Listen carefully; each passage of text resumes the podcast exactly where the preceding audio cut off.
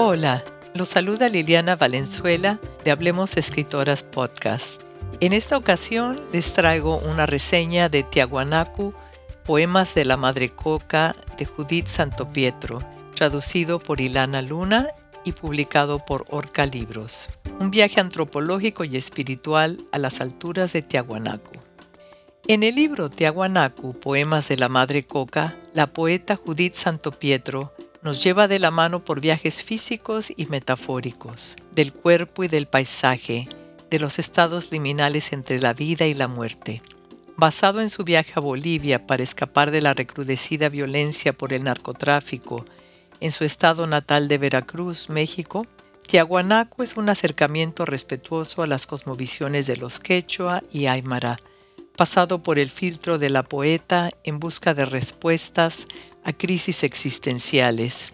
Escrito en español y traducido con fin oído al inglés por Ilana Luna, con los poemas presentados en ambos idiomas lado a lado, el poemario contiene una nota de la traductora donde describe el proceso que las llevó en conjunto al traducir tan acertadamente junto con la editora Lina X Aguirre y la poeta este poemario que ahora abarcará más fronteras. Tiahuanaco, un pueblo que se rumoraba era la Atlántida de las Américas, es una obra de profundidad que merece un desglose en sus distintas facetas. En sus primeras páginas, la montaña misma de los Andes aparece como un personaje, ocupando espacio en blanco, reflejada en sus nieves blancas, donde el viajero lucha simplemente por respirar y vencer el soroche o mal de montaña, como en el poema Chacaltaya.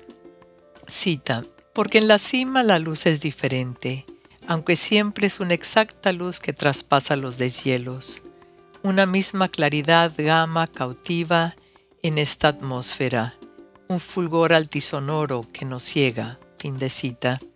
También encontramos a deidades como Viracocha y rezos de la alta montaña, y al dejar muchas palabras en su quechua o aymara original, Santo Pietro provee una textura y un multilingüismo que nos adentra en esos otros mundos. Al final aparece un glosario con el que el lector sigue aprendiendo más. Dejar esa multiplicidad es una apuesta acertada en pos de desborrar colonialismos. En esta cita también de Chacaltaya, cita, el fuego aymara galopa su tiempo inquebrantable. Cuento la grieta de esa pausa con un quipu, aquí y ahora, la flor sobre su antigua cruz. Quipo es nudo o atadura en quechua. Se reivindica también el uso de la coca con Q y se le desvincula de su uso en la cultura popular como cocaína y tantos otros sinónimos callejeros, donde tanto daño ha causado a tantos. En el poema Madre Coca, la coca es desde siempre una planta sagrada, rodeada de ritual, agradecimiento, veneración por dar fuerza a los cansados, dar energía a los hambrientos y se convierte en madre. Cita, Madre Coca, el éxtasis y la lejía, hoja que nos nutres con tanta estirpe divina, tu sangre galopa por las nervaduras, hoja que lees el porvenir de un pueblo, calado por la luna y el rayo. Fin de cita. El poemario es un acercamiento a los rituales y deidades que conforman ese mundo andino, como en el poema ñatita, donde la poeta se sienta a comer, conversar e incluso ver la tele con una calavera ritual decorada que tiene nombre y a veces sale a pasear. Cita. El 8 de noviembre me pidió llevarla al cementerio. Quiso ser discreta en la visita, Usó un sombrero de bombín y lentes para el sol, pero ya un tumulto aguardaba a otras ñatitas para festejar y bendecirles su ajayo, que es la energía cósmica que genera y otorga vida. La poeta, que recién había presenciado la muerte de vecinos y familiares en su natal Veracruz, e incluso fue ella misma objeto de violencia, convive con la muerte e intenta hacer las paces con esta, para ello, huye al sur hasta los helados parajes de Bolivia. El paisaje exterior se mezcla con su paisaje interior.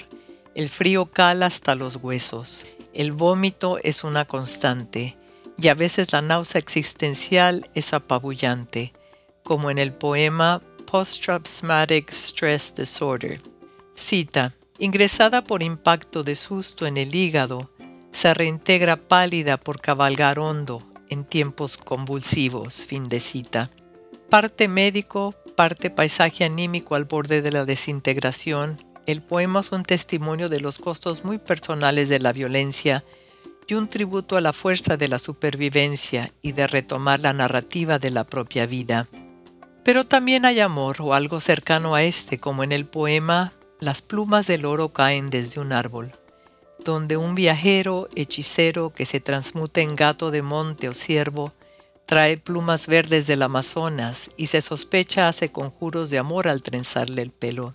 Cita, atrapa a las mujeres mientras enhebra su cabello en el centro de una sala deshabitada. Fin de cita. El viaje descarnado por las alturas y los altiplanos de los Andes termina en Nueva York, en un paisaje también helado, donde el hielo es frágil, como lo es todavía la protagonista de este viaje, mismo que debe pisar con cuidado en su peregrinar por el mundo, como en el poema Hielo fino, no pisar. Cita, las arterias craquelan el hielo, cuarteaduras como colonias de arañas abren la vulva del lago. Fin de cita. El hemisferio norte y sur siguen conviviendo en la poeta en su ir y venir y trae recuerdos constantes. Una cita del mismo poema. Ahora el verano revienta en el hemisferio sur. Ningún ave sobrevuela Central Park. Solo hay migas de pan regadas por el piso y un guante que alguien se quitó para fumar. Paréntesis, la Aymara se toma una selfie frente al lago y así evoca el aliento mineral de los Andes. Fin de paréntesis y de cita. Las realidades y los dolores coexisten. La poeta sigue su migración y la mujer Aymara reaparece a lo largo de los poemas. Una imagen, un espejo, un símbolo de la mujer indígena que como Santo Prieto sobrevive y se adapta, adopta visos del colonialismo a su manera y no permite que se le olvide.